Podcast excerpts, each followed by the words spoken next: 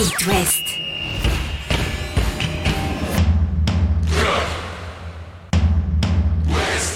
Cop West. Chaque lundi et jeudi à 21h.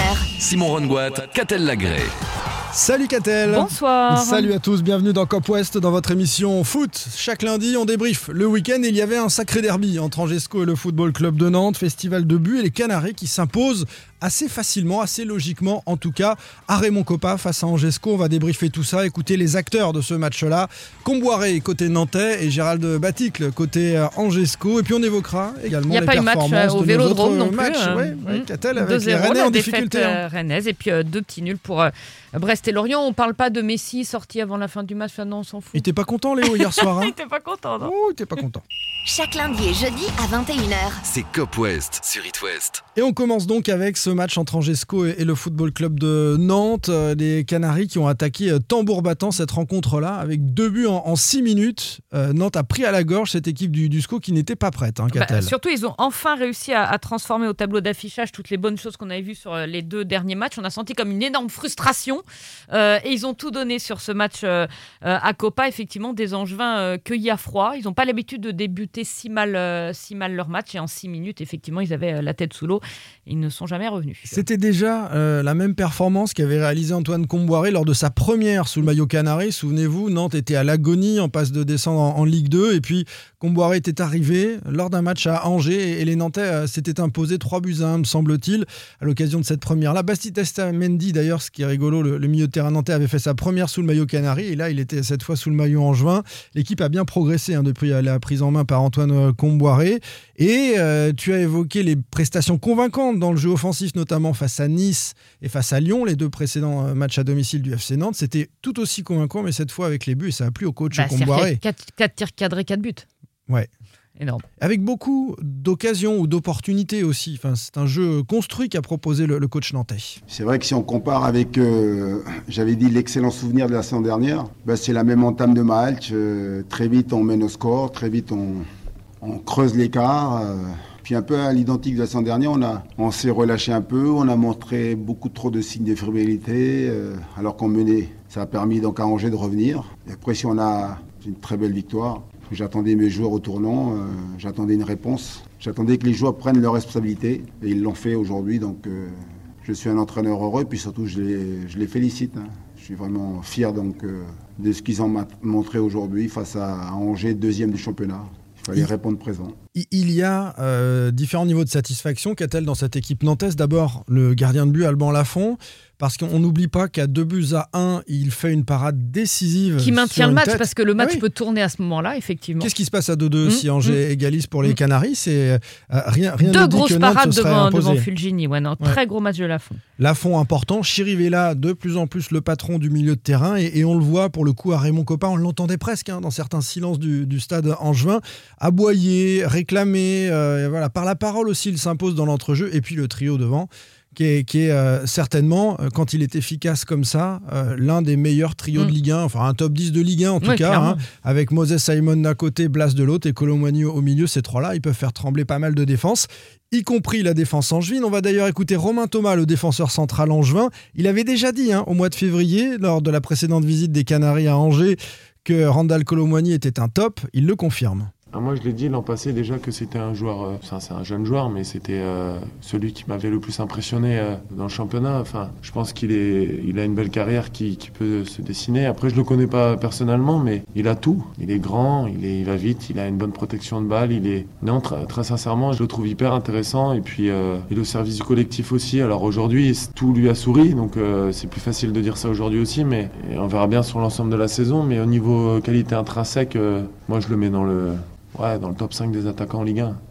C'est vrai que c'était le festival Colomboigny quand même. Un buteur, euh, provoque le penalty, passeur. Enfin bon, il était euh, partout. Profitons-en. On rappelle qu'il est en fin de contrat en juin. Ouais. Donc profitons des derniers mois de Colomboigny. Son son but qu'a-t-elle Son but qu'a-t-elle Il faut qu'on en dise un mot pour ceux qui n'ont pas vu l'image. Ah, allez, allez la voir. Il, il témoigne euh, d'un sang-froid assez extraordinaire dans une surface de réparation, puisqu'il se retourne, il feinte une frappe, mais euh, Romain Thomas, me semble-t-il, à terre. Puis, euh, à nouveau, feinte une deuxième fois la frappe pour que cette fois ce soit le porteur portier angevin qui se couche et enfin ajuste euh, la cible et, et- et pousse le cuir au fond des filets. Ce qui a fait dire à Thierry Henry, pour ceux qui ont regardé le match de Canal, euh, de- d'Amazon, tiens, Prime, ouais. petit lapsus d'Amazon Prime hier, à la mi-temps, il a fait Oh, oh, mais quel sang-froid, etc. Mm. Et il aime beaucoup euh, Colomwani et Thierry Henry, euh, consultant Amazon Prime cette saison, a, a même dit qu'il était content de voir les Nantais gagner, récompenser des belles prestations qu'ils avaient fournies Et précédemment. c'est plein de promesses, hein. c'est plein de promesses. Si ça, si ça joue comme ça, euh, Nantes peut C'est- s'offrir une C'est presque dommage de dire qu'il quittera Nantes à la fin de la saison, mais ça, euh, évidemment, en coulisses, on n'a pas su euh, prendre la mesure de la pépite qu'il était et le prolonger aux conditions salariales qu'il qu'il exigeait. Et peut-être que des clubs vont se mordre les deux aussi de ne pas avoir mis les 7-8 millions d'euros cet été. bah oui. Euh, parce que la prime à la signature à la fin de, de la saison, il y aura peut-être des, des gros qui viendront cette fois, euh, candidats. Euh, Chippé Randall Colomani s'il continue euh, sur cette dynamique-là. Côté Angevin, maintenant. Bah, c'est allé trop vite, quoi. c'était 2-0 trop euh, bah oui, 2-0 au bout de, au bout de 6 minutes. On l'a dit, les Angevins ont eu des occasions pour égaliser. Ils l'ont pas fait parce qu'il y a eu Alban Lafont dans le but. On a vu quand même euh, chez les Angevins des fragilités défensives qu'on n'avait pas vues depuis le, depuis le début de, de la saison, mais aussi parce que mener 2-0 au bout de 6 minutes, obligé de te découvrir pour essayer de revenir au score. Et là, ça, a ouvert des, boulevards et, pour le coup, euh, les pistons ne revenaient pas assez et, ils ont pris des vagues. Il faudra peut-être s'habituer euh, à avoir ce visage d'Angesco euh, avec un football un peu plus offensif, un peu plus de risque. Et bien le risque, c'est parfois aussi euh, d'en prendre une à domicile. Donc là, ils ont pris, ils ont pris 4-1, euh, mais avec Cabot, avec Bouffal. Bouffal a été quand même, euh, en dépit de cette large défaite, euh, le meilleur angevin à mon sens. On sent Alichaud un peu moins dedans, et, et peut-être qu'il va d'ailleurs faire tourner Batic à l'occasion de, de cette journée en semaine qui arrive des, C'est des- des l'OM. hein. mercredis. C'est l'OM. Moi, je pense qu'on verra un, un, un SCO beaucoup moins offensif mercredi. Bah, je sais pas. l'a vu. Ah bah, euh, Marseille joue au foot aussi, hein, ça, ça peut donner un très beau match. hein. C'est-à-dire que si tu as des largesses défensives, là, tu peux prendre une pile très très vite avec l'OM de cette Mais tu saison. peux marquer des buts à cet Olympique de Marseille si tu as une formule offensive. Enfin, je- ce que je veux dire, c'est qu'il y aura un déséquilibre dans le jeu du SCO Mm. euh, régulièrement dans, dans la saison. Euh, ils en prendront, ils en mettront, mais si à l'arrivée tu fais top 10 Bah, si t'en mets plus que t'en et prends. t'as vu des buts. Non, mais voilà, c'est le- c'est logique ça, madame la marquise. Euh, il était déçu. hein. On va écouter le coach Gérald Batic à l'issue de la saison à notre micro It West. C'est un après-midi euh, très difficile pour les joueurs, pour nous, pour nos supporters, parce que c'est un derby et c'est une défaite lourde, difficile à encaisser. C'est évidemment l'en- l'entame qui, qui, plombe, euh, qui plombe le match, puisque ça donne un scénario favorable aux Nantais qui n'avaient pas besoin de ça. Euh, ça leur donne de la confiance, alors que l'idée c'était d'être bon dans le jeu et de, leur poser des problèmes et, si possible, les amener vers le doute. On les a amenés vers la confiance en prenant ces deux buts rapidement. On n'a pas perdu le fil, on est resté dans le match. J'ai même en tête un, un bel arrêt du gardien sur une tête d'Angelo. Je pense que c'est le tournant du match où euh, on a cette possibilité de revenir à 2-2. On la loupe. Euh, ça a été pour moi plus équilibré en deuxième mi-temps et plus difficile pour nous parce qu'ils sont organisés davantage encore euh, défensivement et nous ont, ils ont continué de nous poser des, des problèmes en, en attaque rapide. Voilà pour euh, Gérald Baticle qui a, a constaté que son équipe n'était pas passé si loin que ça. Le score ne le dit pas. De, de revenir dans, dans la Ah bah il y a une bascule à 2-1, c'est une évidence. Les Angevins qui euh, vont donc euh, enchaîner face à l'Olympique de, de Marseille, qui reste euh, quand même sur le toit du championnat. Non, mais Bah deuxième à la place d'Angesco. Voilà, non, je parle des, Angevins. Enfin, voilà, Quatrième. c'est- c'est pas une catastrophe. Ils pour, rejouent leur pour- deuxième pour place face à Marseille mercredi. Ouais, c'est un match pour la deuxième Mm. place face à l'OM. Ça, c'est mercredi à 21h du côté de, de Nantes. On reçoit le stade brestois. On va en parler tout à l'heure de, de nos brestois. À 19h, euh, mercredi soir. Rennes jouait justement face à l'Olympique de Marseille. C'était au vélodrome et ça s'est pas bien passé du tout, C'est une catastrophe, Thérèse. 16e, 5 points en 6 matchs, 3 défaites de suite avec aucun but marqué sur ces 3 matchs. C'est très inquiétant dans le contenu, c'est très inquiétant dans le comportement. Dans le comportement, c'était mieux face à Tottenham jeudi, mais, Mais- visiblement, c'était qu'un feu de paille. Ou alors, ils Mais sont motivés Rosenborg à domicile, c'était pas mal aussi. Ouais, bah, à l'extérieur, c'était moyen. Le score ne dit pas la donc, prestation rennaise. donc, ça veut dire qu'ils ne sont motivés que pour les matchs de Coupe d'Europe. Ça va être compliqué. Ben, je La saison risque d'être longue. Ce qu'on constate, c'est que Rennes prend trop de buts. Ils ont pris des vagues marseillaises Ouais. euh, pendant tout le match. Sur le but d'Harit, c'est vidéo gag, euh, Badé, Traoré, Gomis. Mm.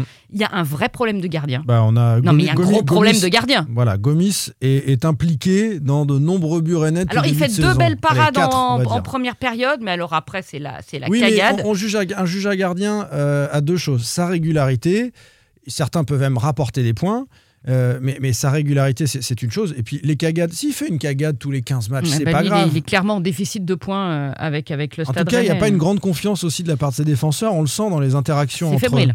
Ouais, il y a de la fébrilité. Moi, on- j'aimerais bien voir le Dogan Alemdar. Alors, pour l'instant, il est à l'isolement. Il y a encore un problème de Covid. Mais j'aimerais bien, et je pense qu'il va y avoir le une gardien venu de concurrence. Turquie. Ouais, le jeune Euh, Turc. On, on s'est demandé euh, au moment du recrutement l'intérêt de recruter ce joueur-là euh, pour le être va numéro peut-être le 2. voir. Mais peut-être qu'on va le voir un petit peu. Ouais. Et puis, défensivement, on va pas le répéter toutes les semaines. Mais qualitativement et quantitativement, il y a un problème défensif à Rennes et notamment en défense centrale. Mm. Euh, il, va y avoir, il va y avoir un gros souci. Le, le Stade puis- Rennais s'est mis euh, en off hein, à la recherche euh, d'un joker. On peut Mm. prendre un joker d'ici au mercato. Il y a cette possibilité d'un joueur que l'on recrute en dehors des périodes Donc, de un mercato. joueur qui est bon mais qui joue pas dans son club. Ça peut être quelqu'un qui est sur le banc d'un grand club Ouais. ou en difficulté, avec, un- fâché avec un entraîneur. Enfin, il existe de nombreuses histoires qui permettent parfois à des joueurs de se relancer, mais il faut Mm. pas faire le nombre. Là, il faut de la qualité. C'est ça. Et puis le deuxième problème, il est offensif. Alors là, tu en as de la quantité d'attaquants, mais euh, tu ne marques pas. Tu ne marques pas assez. Tu as un tir cadré dans le match au Vélodrome. C'est quand même, c'est quand même très très peu.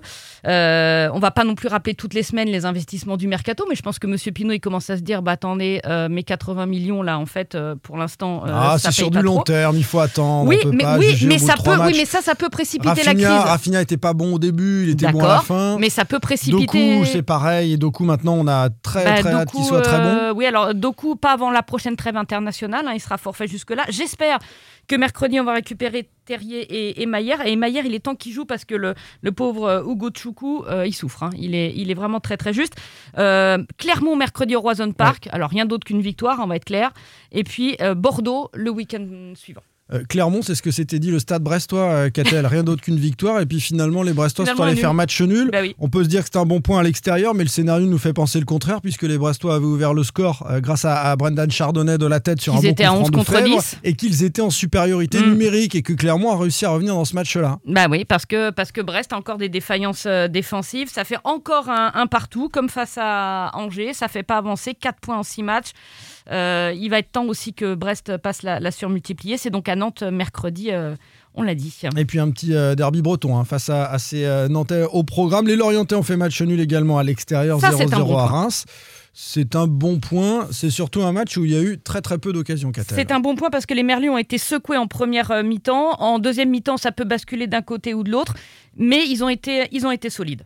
Allez, on termine avec Antoine Comboiré, tiens, qui nous parle des incidents de, de Lens. On n'a rien à rajouter avec Catel. Ce seront les derniers mots de cette soirée sur Cop West. Je suis triste, triste et puis c'est pas les images qu'on aime voir. Il faut que les, instances prennent des mesures euh, importantes pour que ça se reproduise plus. Et la plus importante à mes yeux, c'est celle où on ne doit jamais voir un supporter sur la pelouse. C'est interdit. Chaque fois qu'il y a un supporter qui rentre sur la pelouse, le club doit être sanctionné lourdement. Le, terrain, doit être sacralisé.